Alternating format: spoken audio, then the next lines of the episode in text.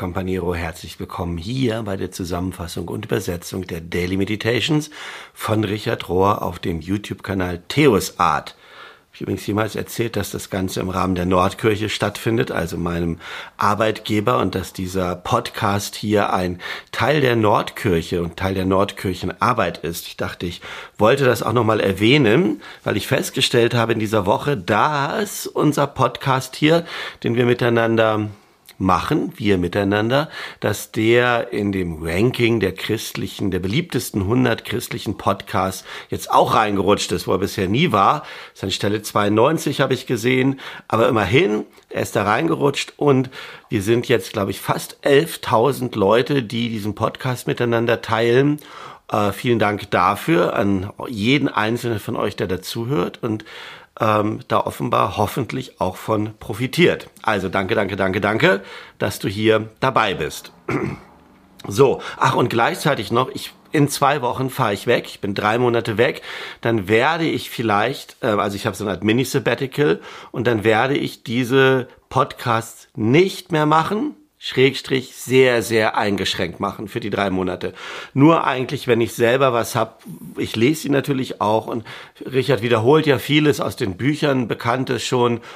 Ähm, und wenn ich aber das Gefühl habe, da ist was ganz Neues und Spannendes dabei, was ich noch nicht so kenne, dann werde ich versuchen, da eine Kurzübersetzung von zu machen, von irgendwo unterm Bus, aus dem Bus unterwegs, von unterwegs ähm, wenn ich dann auch Internetmöglichkeiten habe, das dann hochzuladen. Und deshalb nochmal, lange Vorrede heute, die Einladung komm ins Companiero.net. Da sind Leute, die die wöchentliche Zusammenfassung am Samstag, ich mache ja immer hier von Montag bis Freitag und am Samstag gibt es so eine Kurzzusammenfassung und es gibt Leute da, die das schriftlich übersetzen und ins Companiero.net einstellen. Da könntest du das sehen, ja, oder bekommen. Das heißt, wenn du das haben willst in der Zeit, wo ich weg bin und dich da einloggen und gucken willst, dann melde dich jetzt an. Denn auch von unterwegs weiß ich nicht, wie gut ich dir Accounts geben kann dafür. Ähm, oder wie schnell ich das machen kann. Irgendwann wird das möglich sein. Also, herzliche Einladung, komm ins Companiero.net, unsere Online-Community. Das kostet nichts. Und da sind ein großer Teil von den Leuten auch, die an diesen Podcast-Sachen von Aktion und Kontemplation interessiert sind. So, das war die lange Vorrede und dann steigen wir gleich ein in die Meditations in der Woche vom 31. Juli bis zum 6. August und da ist so ein bisschen neue Aspekte drin, die ich nochmal ganz überraschend und erfrischend finde. Sie sind überschrieben mit dem Thema Unschuld, Innocence, Unschuld. Und der erste Abschnitt heißt Leaving the Garden, den Garten verlassen. Und Richard beginnt damit und sagt, dass dieses Fallen aus der Unschuld heraus, den Garten Eden verlassen als Bild, ein notwendiger Teil, ein notwendiger Bestandteil in dem Prozess der Transformation, der Umwandlung ist. Und er beginnt so, und er sagt, das lateinische Wort Unschuld ähm, oder Unschuld kommt von dem lateinischen Wurzel her und meint nicht verwundet nicht verwundet. Und das ist, wie wir alle ins Leben starten, wie wir beginnen. Wir sind alle unschuldig. Und das hat nichts zu tun mit so einem moralischen richtig oder falsch oder Erbsünde oder sowas, sondern es bedeutet ganz einfach, dass wir noch nicht verwundet sind. Seelisch, sag ich mal. Wir starten unverwundet, sagt Richard. Und wenn wir uns dann an dieses Bild erinnern von Herodes, als Jesus geboren wurde, auch als unschuldiges Baby, dann hat König Herodes, na, er kennt die Geschichte, ähm, alle Säuglinge, alle männlichen Säuglinge ähm, ermorden lassen, um naja, wie auch, er kennt die Geschichte. Und das, sagt Richard, ist ein archetypisches Bild, was mit uns allen passiert die, unser aller Unschuld wird sozusagen getötet. Und das ist vermutlich das, was passieren muss für alle von uns, wenn wir aufwachsen und erwachsen werden. Wir müssen den Garten verlassen.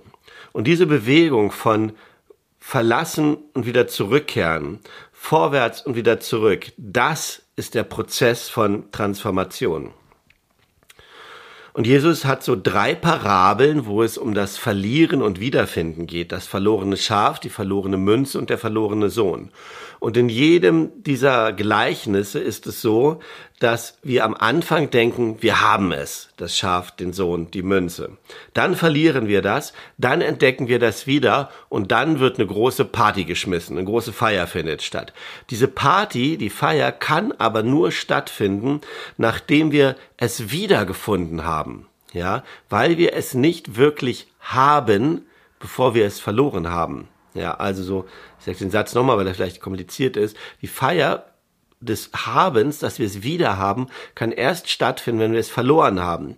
Vorher haben wir das so selbstverständlich, dass wir das nicht feiern. Ja. Und das ist die menschliche Reise, sagt Richard. Diese Bewegung von der ersten Naivität, von dieser oder einer falschen Unschuld, so nennt er das, zu der bewussten, zu dem bewussten und zur gewählten Freiheit, zu der Gott uns dann beruft. Und dann geht es weiter und er sagt, das Christuskind ist das Bild des Unverwundeten in uns. Unser eigener, eigenes inneres Christuskind ist Teil, ist der Teil von, ist der Teil von uns, der nicht verwundet ist. Und Jesus hat gesagt, ich werde euch nicht als Weisen verlassen. Darin ist beinhaltet das Versprechen, dass wir auch wenn wir den Garten verlassen, nicht alleine sein werden. Ja? Und Glaube ist ein Vertrauen auf, darauf, dass es diese zutiefst innerliche Verbindung existiert zwischen uns und Gott. Und Kontemplation ist dann die Erfahrung, ja, Kontemplation bedeutet dann diese Vereinigung zu erfahren.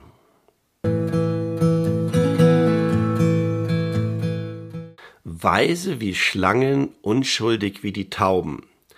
Jesus sagte, ich sende euch aus wie Schafe mitten unter die Wölfe. Also seid weise wie die Schlangen und unschuldig wie die Tauben. Aus Matthäus 10, Vers 6, meine Übersetzung aus dem Englischen. Und es fängt an mit dem Autor und Pastor oder Prediger, Preacher Peter J. Gomes, der bis 2011 gelebt hat. Und der sagte, der macht stellt ein paar Überlegungen an über diese zweite Unschuld, zu der Jesus seine Jünger herausruft. Und er sagt, wir brauchen beides. Wir brauchen Unschuld und wir brauchen Erfahrung. Wir brauchen beides, wie die Schlange zu sein und wie die Taube zu sein. Hm. Nur dann hast du die Chance, als Christ in dieser Welt zu leben und zu bestehen. Unschuld ohne Erfahrung führt dann zu so einem Status von, von reiner Illusion. Und Erfahrung ohne Vision, Schrägstrich Unschuld, bringt dann so eine zynische Verzweiflung hervor. Wenn Jesus, dann dröselt er das so ein bisschen auf und sagt, wenn Jesus von der Weisheit der Schlange spricht, dann ist das nicht eine Einladung, zynisch zu werden. Und auch nicht, zielt das nicht auf dieses Bild von der Schlange als des Sünde bringen, sondern er will uns, sagt ähm, der Autor hier, er will, dass wir weise werden wie die Schlange, was bedeutet, dass wir immer wissen, was vor sich geht, dass wir wach sind und mitkriegen, what's going on. Von all den Kreaturen, die es gibt, ist die Schlange vermutlich diejenige, die am meisten Awareness, Bewusstsein, Achtsamkeit hat auf ihre Umgebung, die höchst sensibel ist für all das, was sie um, was, was sie umgibt ja, die am meisten in Touch, in Berührung, in Verbindung ist mit all den Umständen, in denen sie lebt, weil ihr gesamter Körper wie so eine Art Übermittlungsdraht ist für alles, was passiert. Und so sollen wir auch sein. Das ist das Bild, was dahinter steht. Wir sind aufgerufen, aware zu sein, wach zu sein, äh, bewusst zu sein, achtsam zu sein, den, den Kopf oben zu haben, die, die Augen weit offen zu haben, unseren Verstand ähm, wach zu halten, so dass wir nicht einfach easy, not easily fooled, nicht einfach verarscht werden können, sag ich mal, oder auch nicht einfach eingelullt werden können durch all diese Dinge, die im Leben passieren. Das meint, weise zu sein wie die Schlange. Und dann auf der anderen Seite unschuldig zu sein wie eine Taube, das meint weder so eine Naivität, ähm, noch irgendwie so eine Frömmeligkeit, sag ich mal. Die Taube ist das Symbol des Geistes Gottes. Und wo die Taube ist, ähm, da finden wir Wiederherstellung, da finden wir Frieden, da finden wir all das, was wir üblicherweise mit dem Evangelium verbinden. Und Richard führt dann fort und sagt, ähm, diese späteren Phasen des spirituellen Lebens, der spirituellen Reife, bezeichnet er als eine wiedergewonnene Unschuld. Und er sagt, es gibt da eine wiedergewonnene Unschuld, die im Prinzip so etwas ist wie die höchste Form der Erleuchtung. Da ist dann eine Klarheit, eine Freiheit, die wir in einer Person finden, also die wir in uns finden. Nein, so, da ist eine Klarheit und eine Freiheit, die wir in Personen finden, die zutiefst verwundet sind, also dann vom Wortbedeutung her eben die Unschuld verloren haben, weil sie nicht verwundet sind, die durchgegangen sind durch den Heilungsprozess, der auch ein Klärungsprozess ist, und die auf der anderen Seite dieses Prozesses herausgekommen sind mit dem Besten von beiden Welten. Nämlich, dass sie auf eine ziemlich schlaue Art Weise sind und gleichzeitig nicht ähm, zu sehr im Verteidigen oder mit dem Bewachen beschäftigt sind. Ja, das ist der Abschnitt. Werden wie ein Kind. Solange ihr euch nicht ändert und werdet wie die kleinen Kinder, werdet ihr nicht eintreten können ins Königreich der Himmel. Matthäus 18, Vers 3, Zitat von Jesus.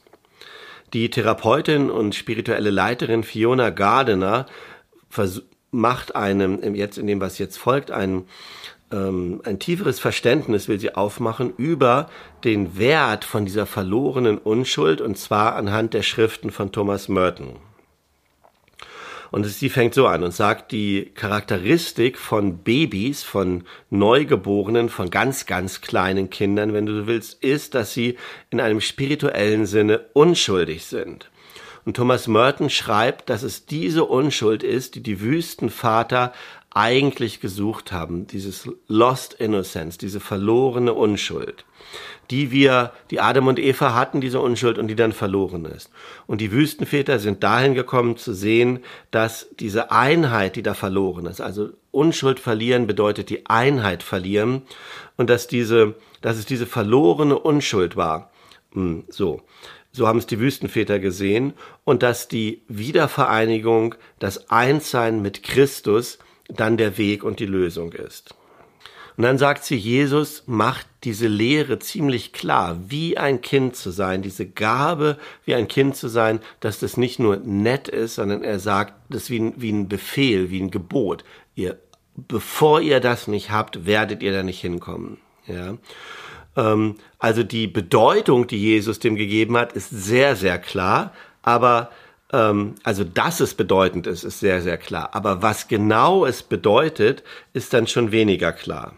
Und ihr versucht das zu deuten, was es bedeutet, wie die Kinder zu werden und nicht erwachsen zu sein, ist folgende. Sie sagt, die Botschaft für uns, die wir sehen sollten und die uns näher zu Gott führt, ist, dass wir den Teil in uns, der sich wichtig fühlen will und der Bescheid wissen will, der als ähm, reifer, erwachsener, wissender Mensch ähm, daherkommt, ja, dass wir den loslassen müssen, dass wir den zurückweisen müssen und zurückkehren müssen in ein Stadium von Gott nicht wissentlich kennen. Ja, und das benennt sie eine Bewegung von Knowledge to Innocence, eine Bewegung vom Wissen zur Unschuld. Und sie vergleicht das dann und sie sagt, das ist ihre Idee, ja, und sie sagt, sie weiß auch nicht genau, wie das geht und vergleicht dann aber diese Lehre von Jesus, die wir jetzt gehört haben, mit einem Zen-Koan. Ein Koan im Zen ist ja immer so ein Rätsel, das so paradox ist.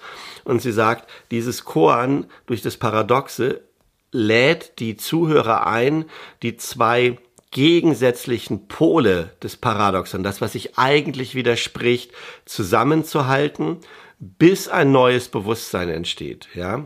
Und ihre Vorstellung ist, dass unsere Arbeit darin besteht, diese zwei Pole von der verlorenen Unschuld und dem Wissen, das wir erlangt haben, wodurch wir dann ja im Prinzip, also das Erfahrungswissen, das uns verwundet hat, beides zusammenzuhalten, bis ein Durchbruch emergieren kann, bis, bis es auf einer neuen Stufe entsteht.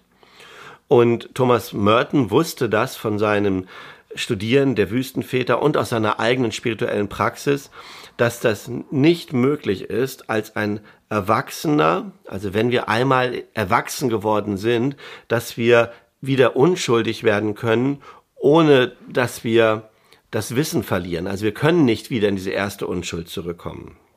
Und die Reinheit des Herzens in dieser zweiten Unschuld ist die Wiederentdeckung der Gottähnlichkeit, die darin besteht, dass unser wahres Selbst in Gott verloren ist. Where the true self is lost in God.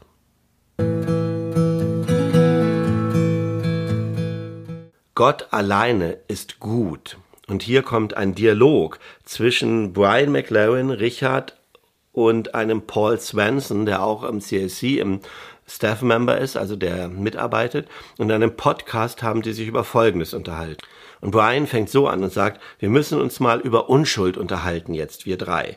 Denn auf der einen Seite bedeutet Unschuld auf keinen Fall, dass wir ähm, die Schönheit und die Weisheit und die Tiefe und all die Einsichten, die wir wissen, dass wir die minimieren oder dass wir die negieren. Ja, und es bedeutet auf der anderen Seite auf gar keinen Fall, dass wir all den Horror, den wir im Namen der Religion, im Namen der Kirche, im Namen von Jesus, im Namen Gottes über die Welt gebracht haben, dass wir das vergessen oder negieren. Unschuld bedeutet nicht, das Wissen auszulöschen. Ja, und eine der Dinge, die wir in diesem Zusammenhang reden müssen jetzt, ist die Idee des Christentums als einem Kult der Unschuld.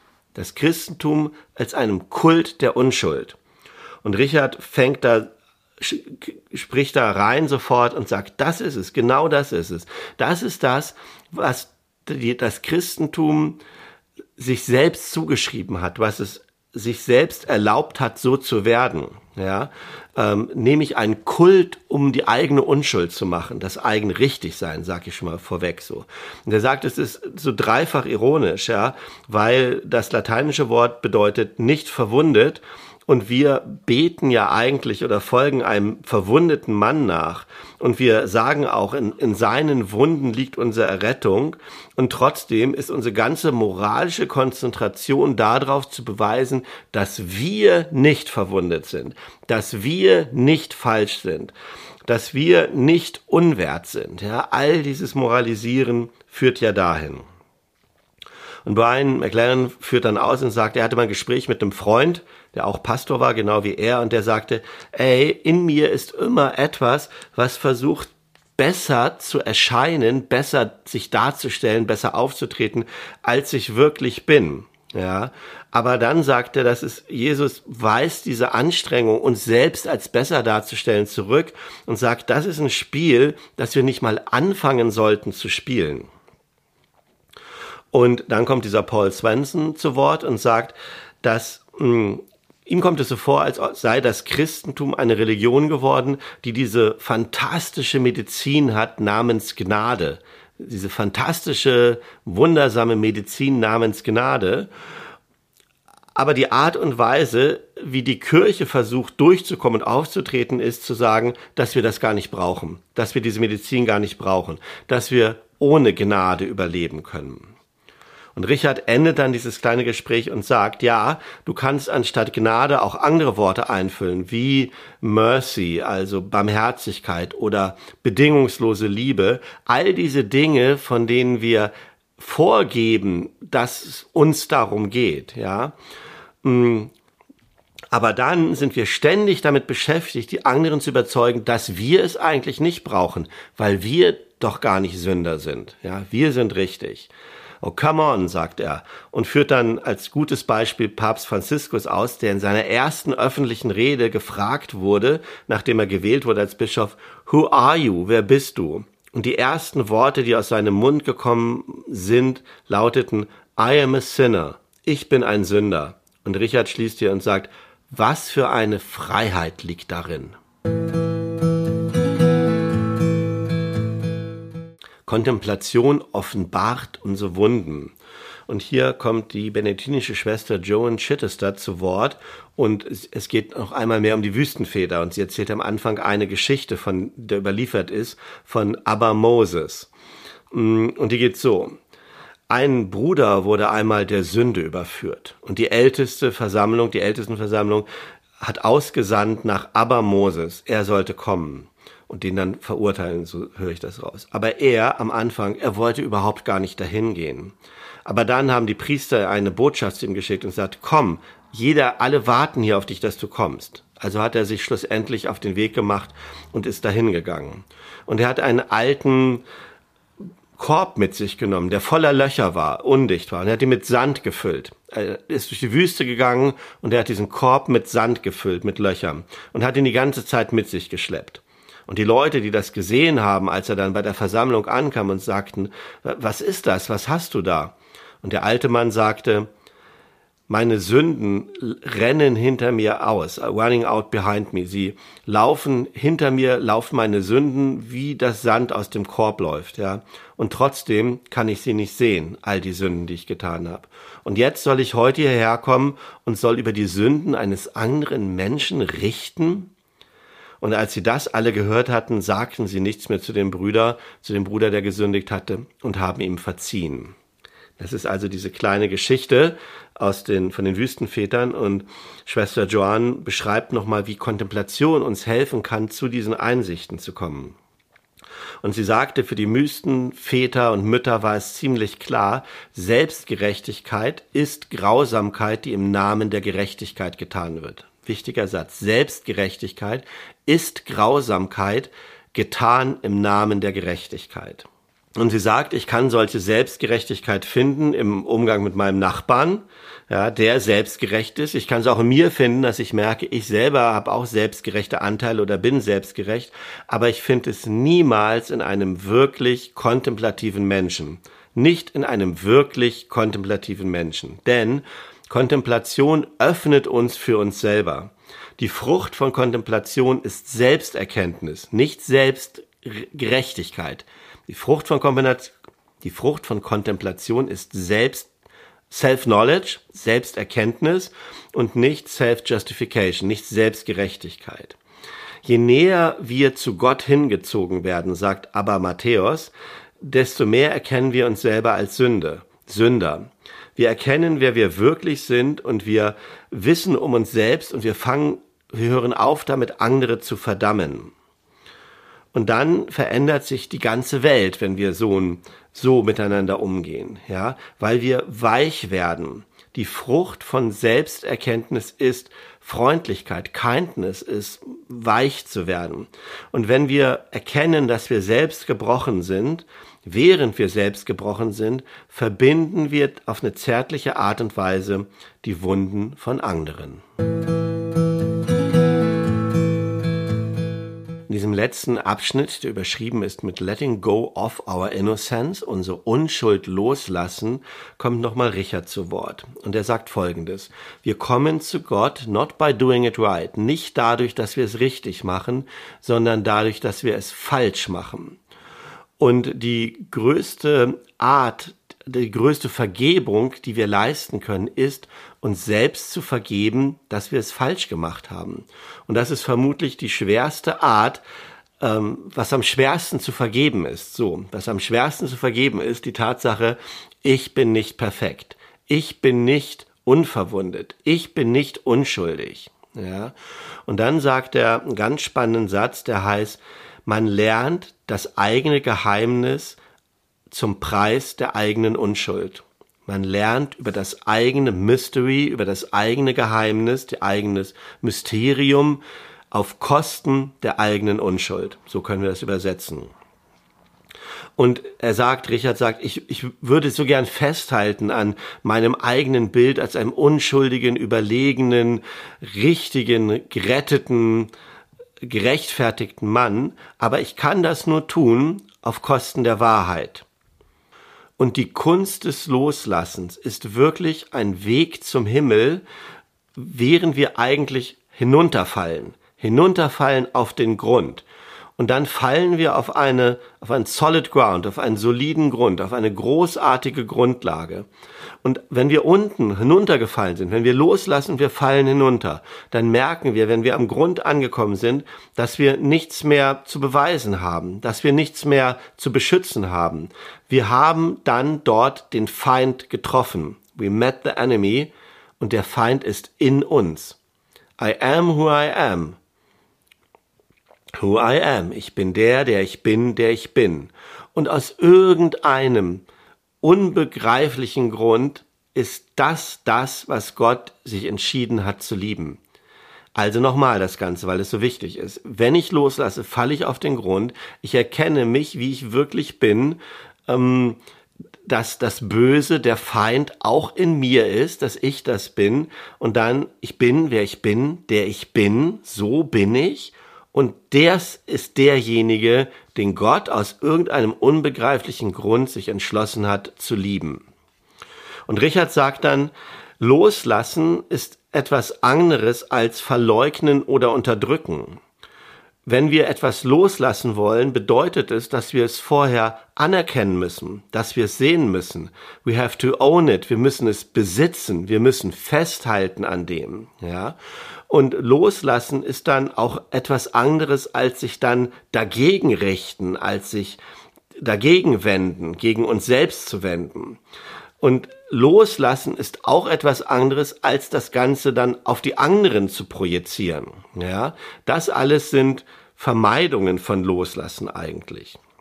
Und Richard sagt, das religiöse Wort für Loslassen ist das Wort Vergebung.